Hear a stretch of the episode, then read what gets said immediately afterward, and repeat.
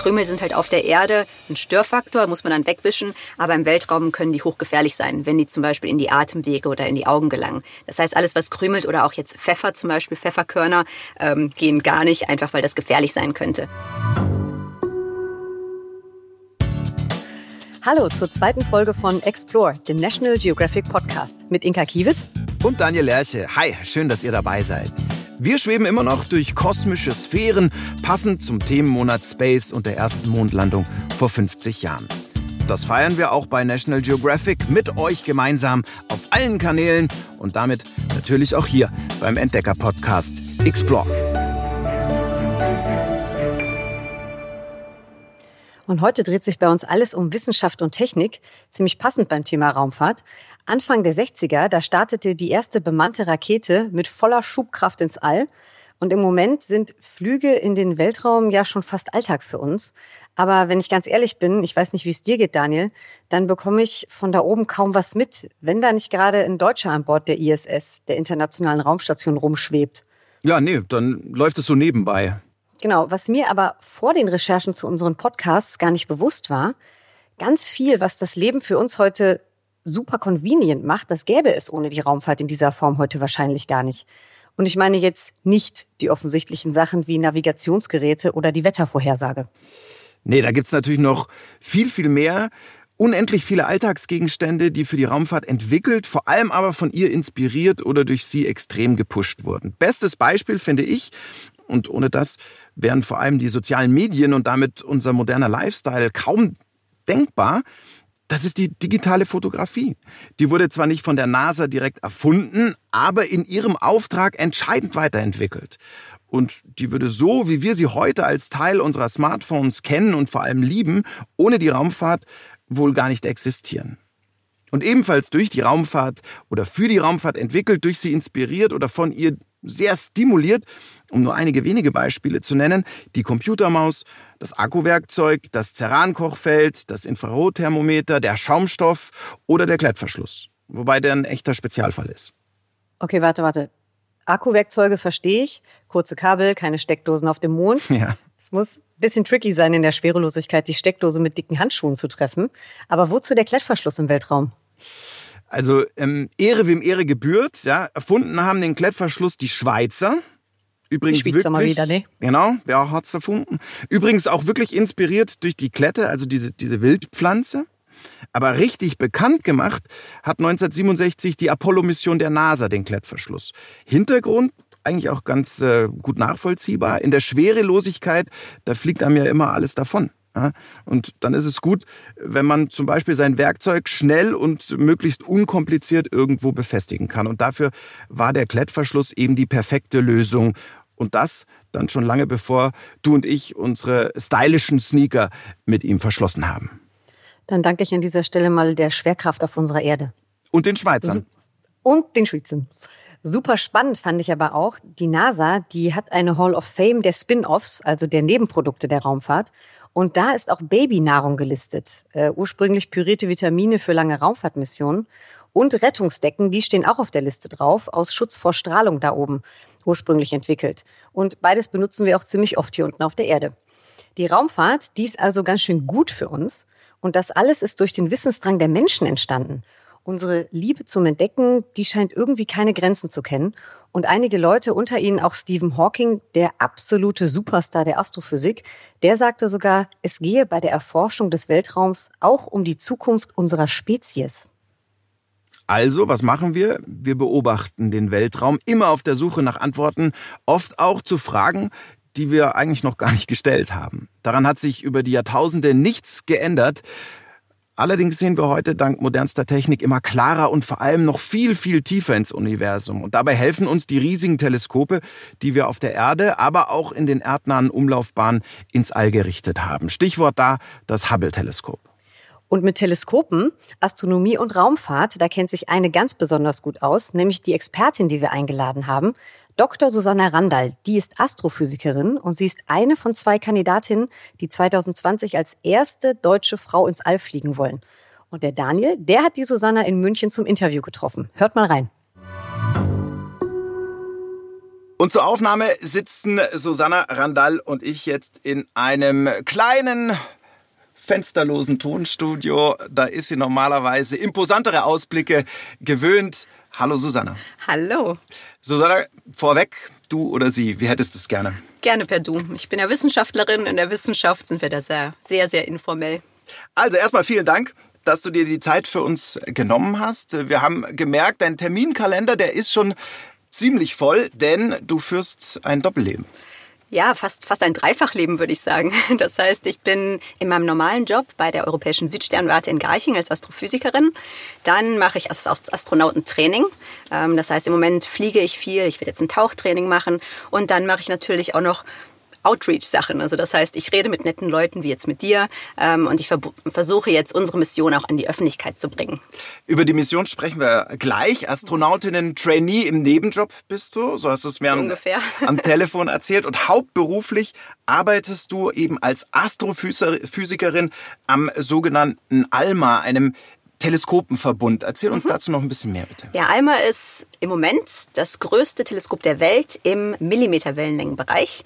Ähm, also die normalen klassischen Teleskope, die man so kennt, das sind ja diese Spiegelteleskope. Mhm. Die beobachten das Licht der Sterne, was wir jetzt auch mit dem bloßen Auge sehen können. Das sind dann die optischen Teleskope.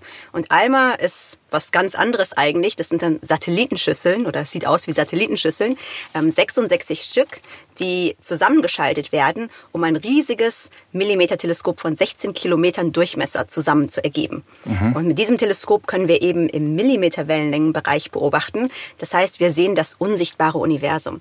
Also wir sehen sehr kalte äh, Gebilde im Universum, wie zum Beispiel den Staub um Planeten herum, um Sterne herum, ähm, sehr weit entfernte Galaxien. Und diese Sachen können wir mit ALMA in diesem Millimeterlängenwellenbereich eben beobachten. Sehr weit entfernte Galaxien. Ähm, füll das mal mit Leben für uns. Was bedeutet das sehr weit? Also wir beobachten die allerersten Galaxien, die wirklich kurz nach dem Urknall entstanden sind. Okay. Es ist in der Astrophysik ja immer so, äh, man guckt nicht nur weit weg, sondern man guckt auch in die Vergangenheit. Mhm. Das Licht, ähm, auch wenn uns das jetzt auf der Erde nicht so vorkommt, hat ja eben eine bestimmte Geschwindigkeit, eine konstante Geschwindigkeit. Das heißt, wenn ich sehr, sehr weit wegschaue, dann braucht dieses Licht, was daher kommt, eben auch eine bestimmte Zeit, um uns zu erreichen. Und das Licht, was wir jetzt anschauen, ähm, ist kurz nach dem Urknall entstanden sozusagen.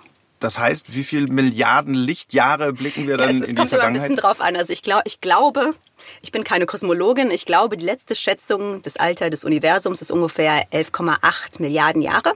Und ähm, also wir schauen fast bis dahin zurück. Es wow. gibt einen Grenzwert, man kann nicht ganz bis zum Urknall schauen, aber so ähnlich. Also bis, bis dahin ungefähr schauen wir jetzt.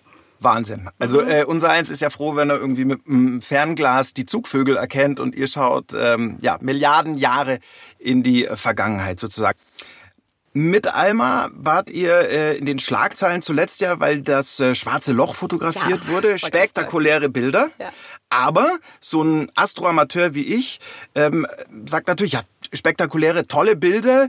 Ähm, aber was sonst noch? Wo liegt denn der praktische Nutzen eurer Arbeit?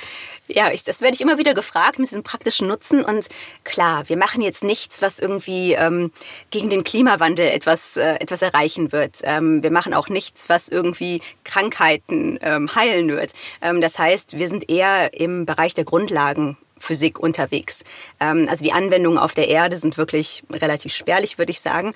Ähm, aber dafür erforschen wir eben, und das ist irgendwo auch der die Ursehnsucht des Menschen. Mhm. Ähm, wir erforschen das, was um uns herum ist. Und ähm, ich merke immer wieder, wenn ich mit Leuten spreche, wie groß die Faszination auch bei Laien dafür ist. Und deswegen denke ich, dass wir schon einen Beitrag zur Gesellschaft leisten mit dem, was wir tun, so wie es auch zum Beispiel die Kunst tut. Es die heilt ja auch keine Krankheiten, aber die bereichert eben die Menschen. Also es ist ja dann so gesehen fast ein philosophischer Ansatz fast.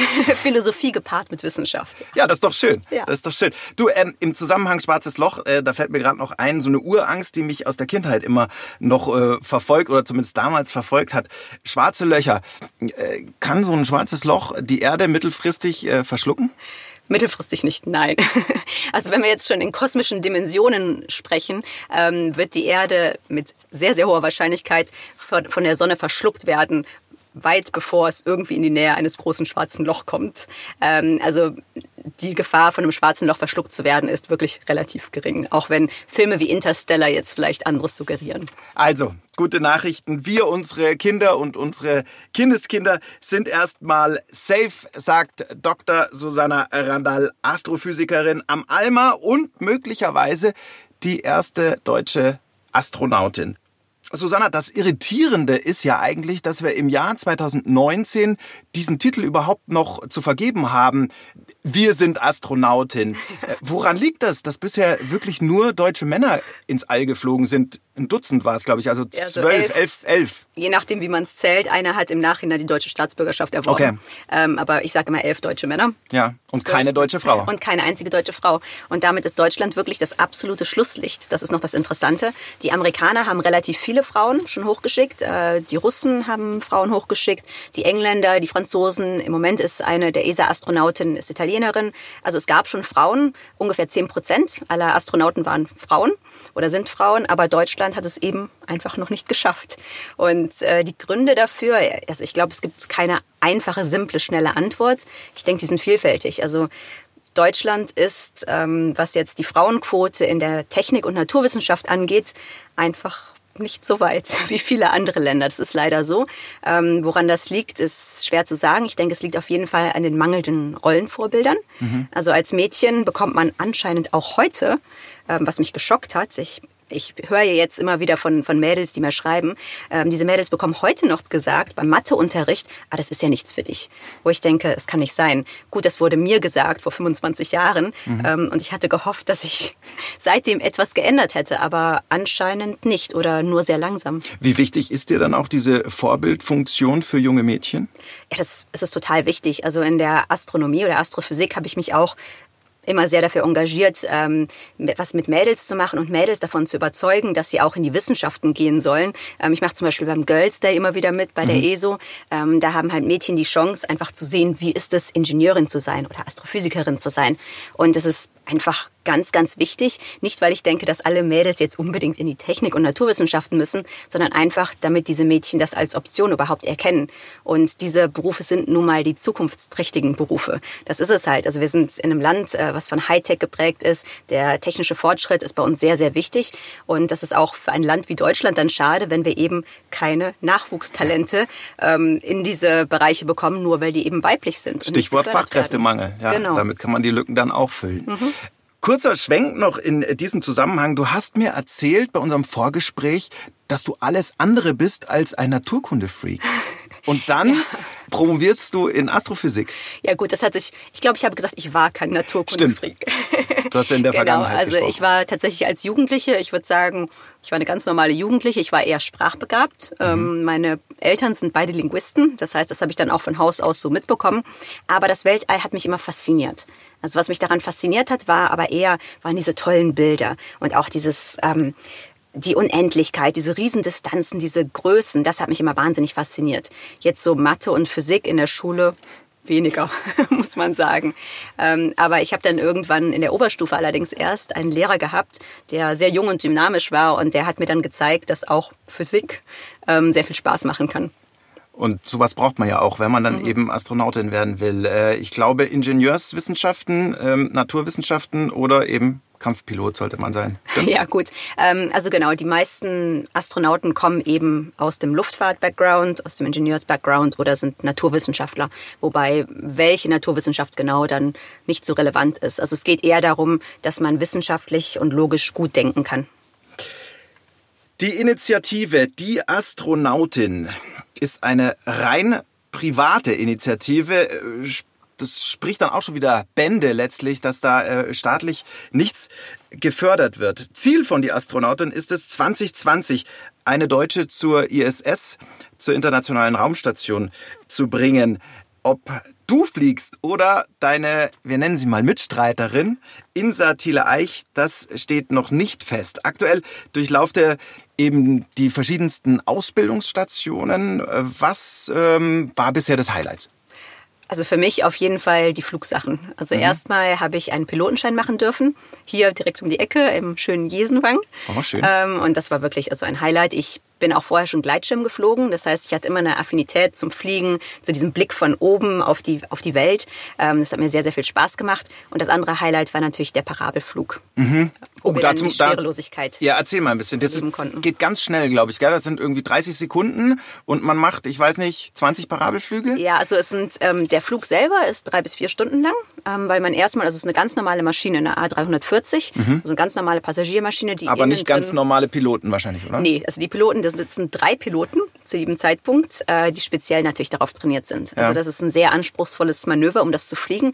Ich habe lustigerweise auch schon probiert, selber mit dem kleinen Flugzeug Parabeln zu fliegen. Hat auch geklappt, aber halt nur ganz kurz. Ganz dann hat man ein oder zwei ja, mit Fluglehrer. Ah, okay, okay, okay. Da hebt man dann kurz so ab im Sitz wahrscheinlich, oder? Spürt man so Genau, also man, man, man fliegt auch wirklich dieses, man, man zieht halt sehr, sehr steil an, dann geht es ganz steil nach oben. Ja. Und dann, wenn man auch merkt, da ist nicht mehr viel Schub, ähm, bei der kleinen Maschine zumindest, dann zieht man immer runter. die Nase nach. Also hoch, ja, also runter, hoch. Eine runter. Parabelform. Ja, genau. genau. Also ja, es geht ja, einmal so okay. hoch und dann mhm wieder runter. Und dann 20, 22 Sekunden Schwerelosigkeit. Genau, also jetzt in der, in der großen Maschine natürlich, die dafür ja. ausgelegt ist, ähm, dann hat man pro Parabel 22 Sekunden Schwerelosigkeit. Mhm. Und da, davor und danach hat man immer diese 1,8 G-Phase. Das heißt, man wird mit fast dem zweifachen Körpergewicht dann in den Sitz oder auf den Boden oder was auch immer gedrückt. Mhm. Wird einem da nicht schlecht? ähm, also mir ist nicht schlecht geworden. Die haben uns allerdings auch ein Medikament gespritzt okay. äh, gegen Reiseübelkeit. Einfach weil, wenn einem nach einer Parabel schlecht wird, das Flugzeug fliegt 31 Parabeln. Das ist egal, ob man da in der Ecke hängt. Da ähm, kannst du nicht aussteigen. Da kann man nicht einfach aussteigen. Nein, das wäre schlecht. Man ist irgendwo über, der, über dem Atlantik. Also ähm, das heißt, also man ist dann wirklich damit gefangen und deswegen spritzen die einfach dieses Medikament, damit einem eben nicht schlecht wird. Also das äh, waren die Highlights. Ich habe gelesen, Ihr bekommt auch, Achtung, Toilettentraining. Vielleicht ohne jetzt zu sehr dabei ins Detail zu gehen, äh, erzähl uns, was genau da passiert. Ja, also es gibt wohl tatsächlich ein mehrtägiges Training, das die Astronauten dann absolvieren müssen, bevor sie auf die Raum okay. Raumstation gehen. Äh, und da geht es einfach darum, wie man das Örtchen dann sauber hinterlässt. Also man wird da festgeklemmt und das ist ein das Staubsaugerprinzip, nenne ich es. Ja, ja, okay, das ist genau. schön plastisch. Das, jetzt kann ich mir was drunter vorstellen. Wenn ihr dann irgendwann durch seid mit eurer Ausbildung. Nach welchen Kriterien wird denn dann überhaupt entschieden, wer von euch fliegt und wann wird diese Entscheidung fallen? Ja, das ist noch gar nicht klar. Ähm, das mhm. macht das Ganze natürlich noch spannender für Insa und mich.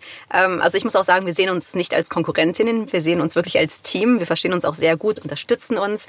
Aber natürlich wird irgendwann die Entscheidung fallen, wer von uns dann fliegt. Mhm. Ähm, und es ist, ja, es ist nicht klar, wann das passiert oder nach welchen Kriterien überhaupt ausgewählt wird. Also das Wichtigste für uns im Moment ist erstmal die Finanzierung zu stemmen und dann auch wirklich eine Mission ähm, zu sichern. Also zu wissen, mit wem wir fliegen, auf welcher Mission, ganz genau wann, welche Experimente wir machen werden. Und ich denke, danach wird es dann wichtiger werden, wer von uns beiden fliegt.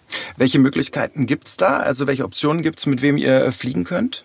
Ähm, also im Moment reden wir hauptsächlich mit den Amerikanern. Mhm. Da sind äh, zwei Firmen, SpaceX und Boeing. Ja. Und beide möchten möchten, bis Ende des Jahres die ersten Menschen zur internationalen Raumstation schicken. Mhm. Also beide arbeiten gerade, sind in den letzten Phasen der Tests ähm, dieser Raumfähren, die dann Menschen zur Raumstation bringen können.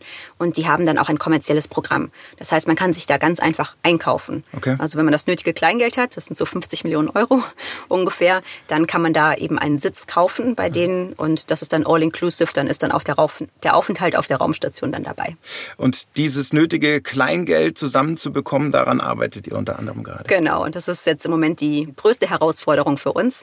Also wir sind gerade in intensiven Gesprächen, vor allen Dingen mit der Politik, mhm. weil wir auch denken, ähm, ja, die Politik sollte das einfach unterstützen. Kann man nur drei Ausrufezeichen dahinter setzen. Jetzt nehmen wir mal an, du bist dann die Auserwählte, es klappt alles und du fliegst ins All zur ISS. Was machst du da oben denn dann? Ja, vor allen Dingen forschen. also ähm, man hat da nicht so wahnsinnig viel Freizeit. Äh, das heißt, äh, es werden eine Reihe von wissenschaftlichen Experimenten anstehen. Welche genau das sein werden, wissen wir noch nicht. Es wird wahrscheinlich viel um den weiblichen Körper geben, einfach ähm, weil da mehrere Firmen Interesse haben, einfach um zu sehen, wie sich der weibliche Körper in der Schwerelosigkeit verhält. In Deutschland haben wir dazu eben noch keine Daten. Äh, und man kann wirklich ähm, in der Schwerelosigkeit sehr viele medizinische Tests machen. Also es sind auch ganz komische Sachen dabei, wie zum Beispiel männliche Astronauten büßen an Sehkraft ein im mhm. Weltraum. weibliche nicht. Und es ist einfach nur komisch, das versteht auch keiner. Ähm, das ist jetzt nur ein Beispiel, aber es gibt da sehr viele Experimente, die man machen kann. Und das wäre dann eben auch mit praktischen Nutzen für uns unten auf der Erde, logischerweise. Genau, ja, auf jeden Fall. Also man kann da auch äh, gerade Alterungsprozesse, ähm, Knochenkrankheiten wie Osteoporose kann man sehr gut sozusagen im Zeitraffer auf der Raumstation untersuchen, weil in der Schwerelosigkeit diese Prozesse beschleunigt werden was man aktuell so zur ISS liest, da dreht sich dann ähm, ganz viel so um das Thema autark sein, Selbstversorgung. Das hat wahrscheinlich letztlich einfach auch viel damit zu tun, äh, dass bemannte Raumfahrt aktuell wieder sehr en vogue ist. Die Amerikaner wollen, wenn ich es jetzt richtig im Kopf habe, 2024 ja, bis 2024 wieder zum Mond, genau. Und die wollten eine Astronautin zum Mond schicken. Die wollen die erste Frau auf den Mond schicken. Ach, schau an. Ja, ja ganz progressiv in Anführungsstrichen. Die Amerikaner, gell? Ähm, wo man zurzeit immer so auf ihnen rumtrampelt. Also, der Mond als erster Schritt und dann mittelfristig soll es ja zum Mars gehen mhm. mit der Menschheit. Äh, da leistet die ISS jetzt ähm, ganz wichtige Vorarbeit. Wie wird Sauerstoff produziert? Wie wird Wasser produziert? Welche Nutzpflanzen gibt's da oben schon, die gedeihen? Kannst du uns da ein bisschen was zu erzählen? Ja, also ähm, die ISS ist relativ, also die haben natürlich Versorgungsschiffe, die im regelmäßigen Abstand noch kommen und die Astronauten auf der ISS sind im Moment noch darauf angewiesen. Mhm. Ähm, also was sie jetzt im Moment anbauen, ist, die haben jetzt zum Beispiel Salat, also die haben so ein kleines ähm, Treibhaus auf der Raumstation, ähm, aber das sind ganz kleine Mengen. Also die haben jetzt inzwischen wirklich ähm, Salat und ich glaube auch einige Gemüsesorten. Ich glaube Tomaten hatten sie, mhm. die wohl auch ähm, ganz gut geschmeckt haben. Wahrscheinlich so ähnlich wie die Tomaten jetzt aus Holland. ähm, aber also man ist auf dem Weg dazu wirklich, dass man sagt, okay, wir müssen uns langfristig dann auch selber versorgen können. Weil eine Mission zum Mars wird ja um die zwei Jahre dauern und dann sind dann, also außer man schickt vorher noch ein Versorgungsschiff zum Mars, was wahrscheinlich passieren wird, ähm, da muss man trotzdem in der Lage sein, so die neun Monate, die die Reise dann dauern wird, einfach autark zu sein und sich selber zu versorgen.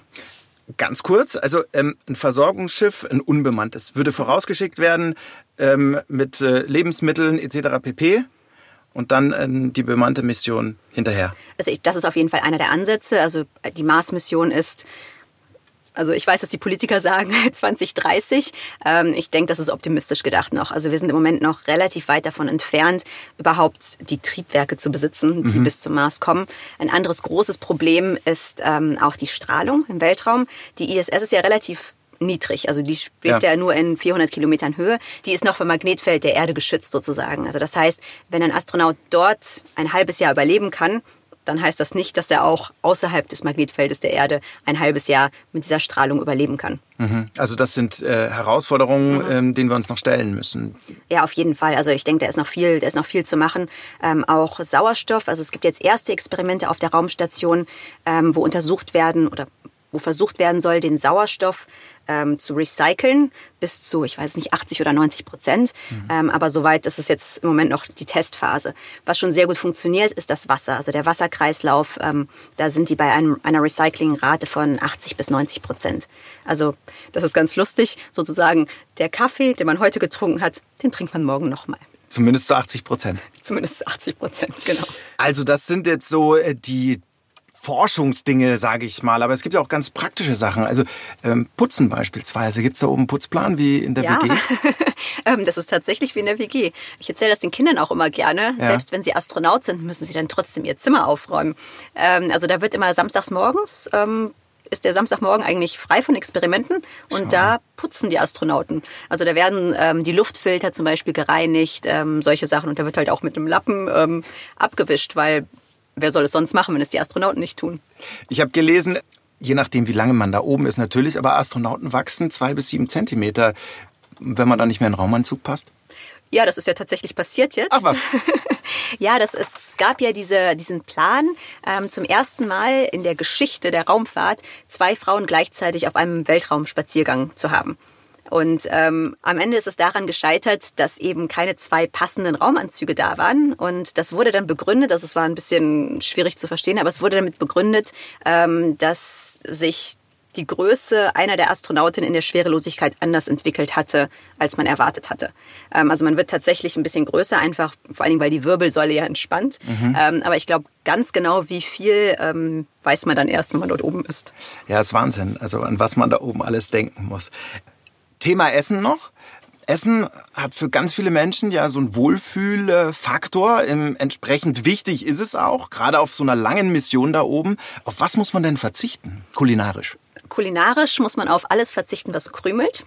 Mhm. Das ist schade, so jetzt das frische Weißbrot vom Bäcker ja. geht eher nicht. Einfach weil, ja, Krümel sind halt auf der Erde ein Störfaktor, muss man dann wegwischen. Aber im Weltraum können die hochgefährlich sein, wenn die zum Beispiel in die Atemwege oder in die Augen gelangen. Das heißt, alles, was krümelt oder auch jetzt Pfeffer zum Beispiel, Pfefferkörner, ähm, gehen gar nicht, einfach weil das gefährlich sein könnte. Gibt es auch nicht flüssig Pfeffer, Salz, ähm, Gewürze? Ähm, also es gibt wohl Soßen, genau, dass es dann gebunden wird, mhm. eben in, in einer Flüssigkeit. Das gibt's schon und ähm, die Zeit, wo man jetzt nur Tuben essen, ähm, essen muss den ganzen Tag ist auch vorbei. Also inzwischen achten die auch auf die Vorlieben der Astronauten. Ähm, das Einzige, was natürlich schwierig zu beschaffen ist, ist eben frisches Obst und Gemüse. Und daran arbeiten sie jetzt eben mit, diesen, mit diesem kleinen äh, Treibhaus, ähm, dass sie eben ihr eigenes Obst und Gemüse anbauen können, damit sie auch mal was Frisches haben. Mhm. Also, wenn du hochfliegst, äh, nächstes Jahr solltest du die Astronautin sein, dann wäre der Aufenthalt für sieben bis zehn Tage geplant. Genau. Ich glaube, da kann man das Essen dann da schon mal ertragen. Ich auch ohne Weißbrot klar, ja.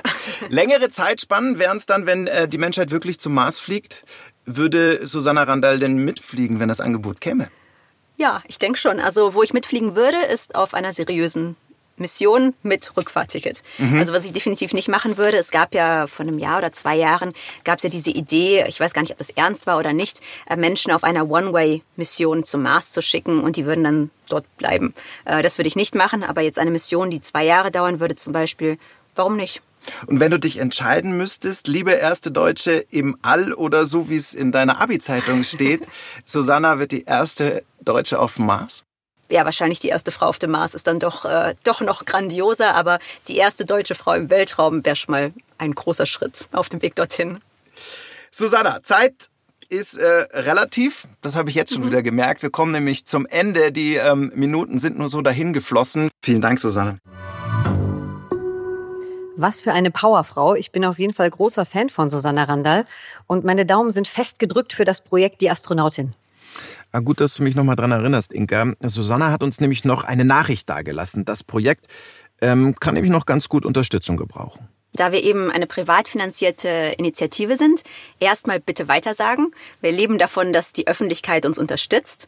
Ähm, und wenn ihr uns persönlich etwas Gutes tun wollt, dann gerne spenden. Wir haben ein Spendenformular auf www.dieastronautin.de. Viel Erfolg. Ich hoffe, dass wir so bald wie möglich dann auch die erste deutsche Frau im All sehen dürfen.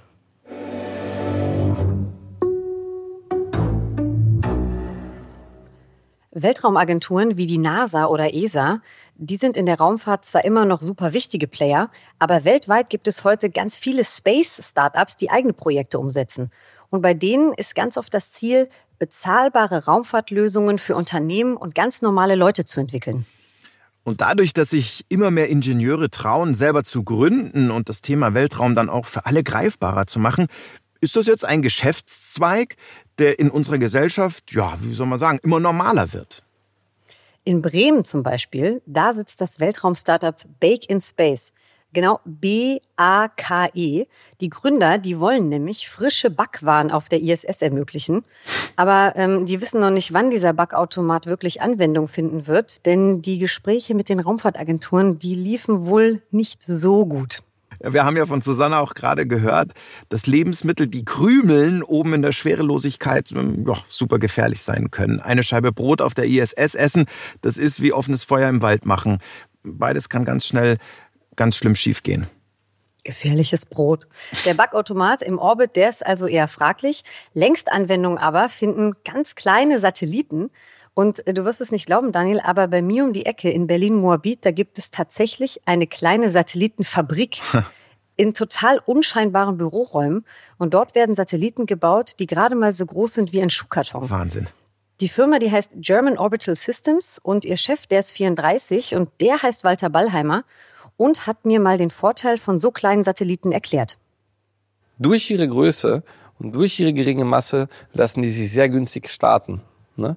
Dadurch kann man sehr viele von ihnen starten. Und wenn man viele von ihnen startet, hat man quasi ein Netz von Satelliten um die Erde. Das nennt sich dann Satellitenkonstellation. Und das heißt, dass man regelmäßig und sehr häufig Kontakt zu einem beliebigen Satelliten dieser Konstellation hat. Ne? Und das ermöglicht völlig neue Anwendungen. Das war mit großen Satelliten, von denen du gerade sprachst, gar nicht möglich, einfach wegen den Kosten. Und eine Beispielanwendung auf der Erde, die er nannte, die war echt gut nachvollziehbar für jemanden wie mich, der absolut keine Ahnung von Satellitenkonstellationen bisher hatte. Das ist zum Beispiel die, die Überwachung von, äh, von Gütern, die äh, leicht verderbliche Güter. Zum Beispiel, man hat äh, Kobe-Rind bestellt in Japan und das wird dann mit einem, äh, mit einem Kühlcontainer verschifft oder per Zug über die transsibirische Eisenbahn äh, gefahren. Und man möchte wissen, weil man es ja wieder verkaufen möchte in Europa, kommt es denn, kommt es denn in gutem Zustand an? Ja? Und dann packt man sich einen Temperatursensor in diesen Container was ist dann? Ja, von dem kriegt man einfach die Daten nicht gesendet. Ne, man kriegt die Daten aber live, wenn man das über ein Satellitensystem macht. Und dann kann man vorab, während das Ding noch fährt, verstehen, okay, ich habe jetzt 60 Prozent meiner Ware verloren oder nur, das ist völlig normal, dass man Ware verliert bei solchen Geschichten, oder nur 20 Prozent und so weiter. Kann den Preis anpassen, kann vielleicht schon äh, was verkaufen. Das wäre eine Anwendung. Abgesehen davon, dass ich dann weiß, welche Temperatur mein Fleisch auf seinem Weg ins Restaurant hat, spricht Walter Ballheimer noch ein total wichtiges Thema an, wenn es um die vielen Satelliten da oben geht. Man muss natürlich noch die großen Fragen wie Weltraumschrott lösen, denn wenn plötzlich jeder, jeder Gärtner seinen Satelliten da hochschickt, ohne sich äh, Gedanken über solche Sachen zu machen, haben wir ganz schnell ein ganz anderes Problem. Genau, und zwar ein gewaltiges, nämlich dass unsere allabhängige Infrastruktur, also Dinge wie GPS und moderne Kommunikation, akut bedroht werden könnten. Laut ähm, einer Zählung der ESA vom Januar 2019 kreisen aktuell etwa 2000 aktive Satelliten um die Erde, wobei die gar nicht so sehr das Problem sind. Gefährlich sind die vielen inaktiven Satelliten und vor allem die ausgedienten Raketen, die Raketenteile und der sonstige Schrott, darunter Abermillionen Kleinteile. Die ESA spricht davon insgesamt gut 8400 Tonnen Masse, die mit Geschwindigkeiten von angeblich bis zu 50.000 kmh durch die erdnahen Umlaufbahnen rasen und so natürlich eine ernstzunehmende Gefahr für die aktiven Satelliten, aber eben auch für die ISS und äh, für künftige Raumfahrtmissionen darstellen. Also man stelle sich nur mal vor, was für Energien freigesetzt werden, wenn so ein rasendes Schrottteil zum Beispiel eine Raumfähre trifft. Okay, also ganz klar ist, dass dringend eine verbindliche Richtlinie beim Thema Weltraumschrott her muss. Vor allem, wenn so Milliardäre wie Elon Musk bis zu 12.000 Satelliten da hochschießen wollen. Aber jetzt, Daniel, jetzt, Achtung, weißt du, was Walter Ballheimer zum Ende des Interviews noch geäußert hat? Nein, aber ich, ich werde es gleich hören. Pass auf, ich habe ihn gefragt, ob wir beiden Erdling-Podcaster hier unten auch bald mal nach da oben mitfliegen werden können. Oh. Ich, ich glaube schon, dass äh, es vielleicht kein, kein Podcast mehr sein wird, aber irgendein irgend so ein Interview aus dem Weltraum werdet ihr schon noch führen in eurem Leben. Also das fand ich wirklich abgefahren und äh, ich habe jetzt schon mal drüber nachgedacht, wo ich einen schnieken Weltraumanzug herkriege.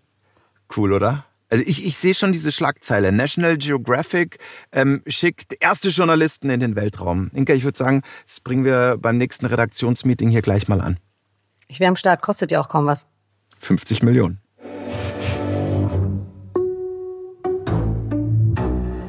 Also in den Weltraum fliegen, das würde ich mir schon gefallen lassen.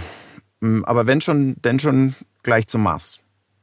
Glaubt man den Raumfahrtvisionären der Gegenwart, dann wird es bis zur ersten Mars-Mission ja auch gar nicht mehr so lange dauern. Das Thema ist jedenfalls schwer en vogue und überall auf der Welt wird geforscht, entwickelt und ausprobiert, um längere Raumflüge so bald wie möglich möglich zu machen. Und dabei immer im Mittelpunkt das Thema Nachhaltigkeit. Denn nur wenn nachhaltig mit den auf einer Mission zur Verfügung stehenden Ressourcen umgegangen wird, dann ist es möglich, sich autark zu versorgen. Auf dieser etwa neunmonatigen Reise zum Mars, genauso wie später auf dem roten Planeten selbst und dann gegebenenfalls eben auch auf der Rückreise. Also fast autark versorgen können sich ja ähm, die ganzen Astronauten da oben auf der ISS, da wird schon seit mehreren Jahren Salat in einem Mini-Gewächshaus gezüchtet. Aber die experimentieren auch mit Algen, die sind super pflegeleicht, produzieren Sauerstoff und man kann sie auch noch essen. Und was es auch noch auf der ISS gibt, äh, sind 3D-Drucker, die äh, bisher Kunststoffe drucken. Und äh, aus anfallendem Plastikmüll könnten dann daraus Ersatz- und Bauteile kommen auf den langen Missionen. Wenn ich aber muss ich ganz ehrlich sagen, an eine zukünftige Mars-Mission denke, dann wird mir ganz anders. Es ist total karg da oben. Kaum Schutzvorstrahlung, kaum Atmosphäre, kein Sauerstoff zum Atmen, Sandstürme, eisig kalt. Ich könnte es ewig fortführen. Aber es gibt auch äh, Vorteile. Ja, und wenn du nicht mit willst, fliege ich auch alleine. Aber hier, hör dir das an. Ähm, du kannst auf dem Mars, anstatt eines halben Meters wie auf der Erde, kannst du auf dem Mars einen Meter hochspringen und für ganze zwei Sekunden in dieser Höhe verweilen. Also du schwebst kurz sozusagen. Das liegt an der geringeren Schwerkraft auf dem Mars, nämlich nur 38 Prozent im Vergleich zu unserer Erde. Aber äh, so wie gerade schon gesagt, eigentlich will ich gar nicht nach da oben. Alleine die lange Anreise zum Mars würde mich komplett fertig machen. Ich sag danke, nein danke, neun Monate auf kleinstem engen Raum ist nix für mich. Ja, muss ich wohl alleine da hoch. Lange Anreise, geringe Schwerkraft, total viel Strahlung und noch reichlich Fragen, auf die wir überhaupt noch keine Antworten haben. Wie zum Beispiel, nehmen wir einfach nur mal an, zwei Neumarsianer pflanzen sich da oben fort. Wie würde so eine Schwangerschaft überhaupt verlaufen? Da fehlt es einfach noch komplett an Forschungsergebnissen. Man müsste herausfinden, wie sich geringe Schwerkraft und enorme Strahlung beispielsweise auf die Entwicklung eines Fötus auswirken würden. Und das natürlich am besten durch Studien am Objekt, Schrägstrich, in diesem Fall dann am Menschen direkt. Okay, das würde wirklich eine ganze Menge ethischer Fragen aufwerfen. Aber andere Studien am Menschen sind zumindest ethisch wesentlich unbedenklicher. Zum Beispiel haben Verhaltensforscher in Studien in der Antarktis am Südpol etwas ganz Wichtiges herausgefunden. Die haben nämlich die Gruppendynamik der Menschen auf dieser engen Forschungsstation ausgewertet und herausgefunden, wer das wichtigste Teammitglied ist, nämlich der Clown. Und der Anthropologe Jeffrey C. Johnson von der University of Florida, der hat gesagt, der Clown, der sei nicht nur lustig, er sei auch klug und kenne jedes Mitglied der Gruppe gut genug, um die meisten Spannungen zu entschärfen. Daniel, niemals den Clown vergessen im Team. Du, da, da schießt mir so ein, so ein Kindergartenwitz durch den Kopf. Willst du nicht schnell hören? Halleluja. Du, du, du bewirbst dich als nein, Clown im Team? Nein, ich will mich gar nicht als Clown bewerben, aber es schoss mir gerade so durch den Kopf. So ein Einzeiler. Ähm, wie nennt man ein Lama, das äh, durch den Weltraum fliegt? Alpaka. Bitte Lachen einspielen jetzt. Aber so, so schlecht war er nicht, Daniel. Danke, Inka. Das beruhigt mich. Augen auf bei der Wahl deines Teams jedenfalls, wenn du wirklich zum Mars willst. Ähm, übrigens noch eine kleine feine und nicht ganz unwichtige Info am Rande. Eventuell müsstest du auch mit diesen Menschen nämlich für immer da oben bleiben. Um eine, Gottes Willen. Ja, eine Rückkehr vom Mars, die stellt Weltraumexperten nämlich noch vor richtig viele Probleme. Ein ganz schwieriges, ähm, wie kommt man von dort oben überhaupt wieder weg? Wie startet man ein bemanntes Raumfahrzeug auf einem fremden Planeten? Wo käme die große Menge an benötigtem Treibstoff her? Und das ist eben nur eine nicht komplett unwichtige Problemstellung, auf die wir noch überhaupt keine abschließenden Antworten haben. Also vielleicht war ich da dann doch ein bisschen voreilig mit meinem Wunsch, ähm, gleich mal zum Mars zu fliegen. Ähm, vielleicht fliegen wir doch erst mal zum Mond, Inka. Da dauert da die Anreise auch nicht weg, so lang. Ne? Ja, 72 ja. Stunden. Kein Problem. Und wenn da oben was schief geht, dann wäre eben Hilfe auch entsprechend relativ schnell zur Stelle. Ja, und überhaupt so, also Mars als Ziel bis 2030, das hört sich zum jetzigen Zeitpunkt für mich persönlich schon hm, eher unrealistisch an. Aber eins steht natürlich auch fest, sobald das Thema wirklich konkret wird, widmen wir ihm mindestens einen Themenmonat. Ich wäre am Start. Und damit endet auch unsere Weltraumreise. Ich, Daniel, mache jetzt einen Spaziergang bei ganz normaler Schwerkraft und kaufe mir ein mega krümeliges Brot. Das ist mein Ziel. Und wir, wir hören uns in zwei Wochen wieder, denn dann wird es paradiesisch. Es geht auf die Malediven. Und wir gucken uns diesen Mythos Urlaubsparadies mal ganz genau an. Ja, auch äh, ein herzliches Servus von meiner Seite. Hat äh, Spaß gemacht mit euch. Ähm, Inka, weißt du übrigens, was ähm, auf Wiedersehen, Tschüss auf äh, Klingonisch heißt? Nein, habe ich nie gelernt. Ja, ich, ich, schon. Ich habe es recherchiert. Habe mir ein ganzes Tutorial angeschaut. Kappler. Geil. Mit kurzem A am Ende. Kappler. Ja, das ist die Verabschiedungsformel okay. auf Klingonisch. Heißt eigentlich Erfolg. Ähm, man sagt es aber, äh, wenn, man, wenn sich die Wege trennen. Ja? Übrigens, wir freuen uns auch über eure Fragen, Anregungen, Feedback, Kommentare und Co. Die könnt ihr uns jederzeit schicken an explore.podcast at netgeo.com. Ich sag's nochmal, explore.podcast at netgeo.com. Komm, sag's Und jetzt noch muss ich Soll ich es nochmal sagen? Nein, Klar. jetzt machen wir Schluss. Okay, dann sage ich, warte, mit Ch hast du gesagt. ne? Krappler. Krappler. Servus. Ciao.